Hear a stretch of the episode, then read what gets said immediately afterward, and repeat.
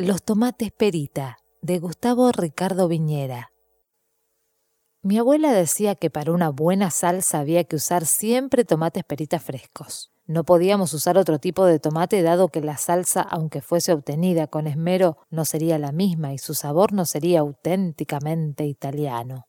Ella les hacía un corte en cruz en la base y los ponía un ratito en agua hirviendo para poder pelarlos. El ajo y la cebolla no podían faltar, así como tampoco un buen aceite de oliva. Pero todo en cierta forma era reemplazable, menos los tomates perita. Esa noche sería la primera vez que Ángel vendría a cenar a casa y quería sorprenderlo de la forma en que se sorprende a cualquier hombre. ¿Con sexo? No, con sexo ya nadie se sorprende en esta vida. Mi sorpresa para Angelito era una buena y opípara comida.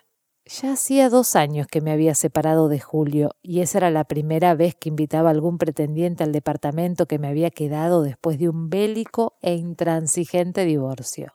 Había tenido un par de encuentros con algunos ex y también con algunos no tan ex, pero sí amigos de la secundaria y de la facultad con los que me había quedado con las ganas, y que las vueltas de la vida y un poco de creatividad en mis búsquedas de Facebook me habían permitido reencontrar. Nada serio, obviamente. Después de quince años de serle fiel al estúpido de Julio, no me quedaba otra opción que disfrutar un poco de la vida y conocer otros miembros que quizá me pudieran sorprender.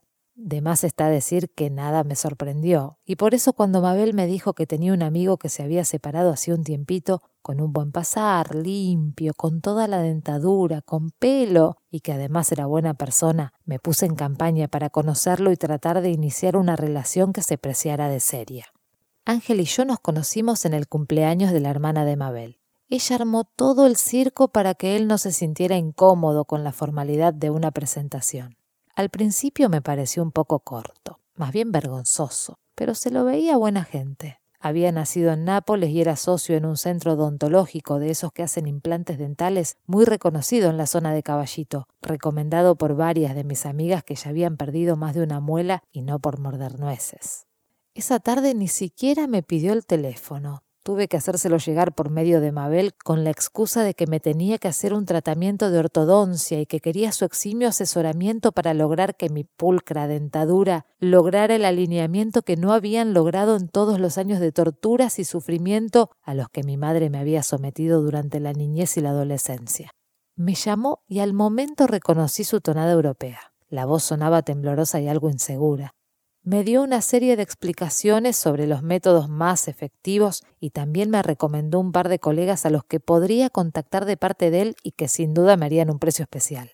Cuando ya estaba a punto de despedirse, no tuve dudas si me tiré a la pileta. Le pregunté si sería tan amable de hacerme una revisión general de las piezas dentales. Para mí la salud bucal era fundamental, y de paso cañazo tendría el pretexto perfecto para volverlo a ver.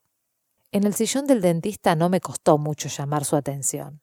Había ido con una blusa que levantaba bastante mis tetas hechas con lo que logré quitarle al sátrapa de Julio.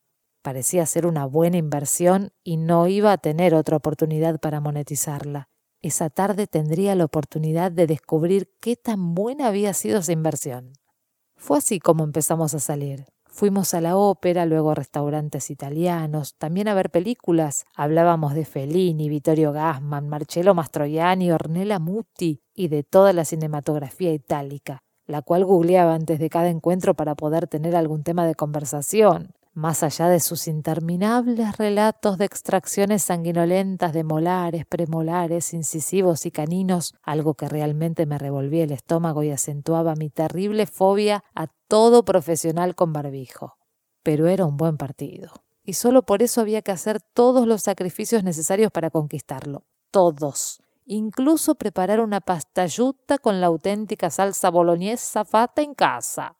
La tarde elegida reuní los ingredientes, la carne picada, el tomillo, el laurel, el orégano, el aceite, la cebollita, el ajo, pero olvidé el ingrediente clave, los tomates perita. Mi subconsciente me había jugado una mala pasada.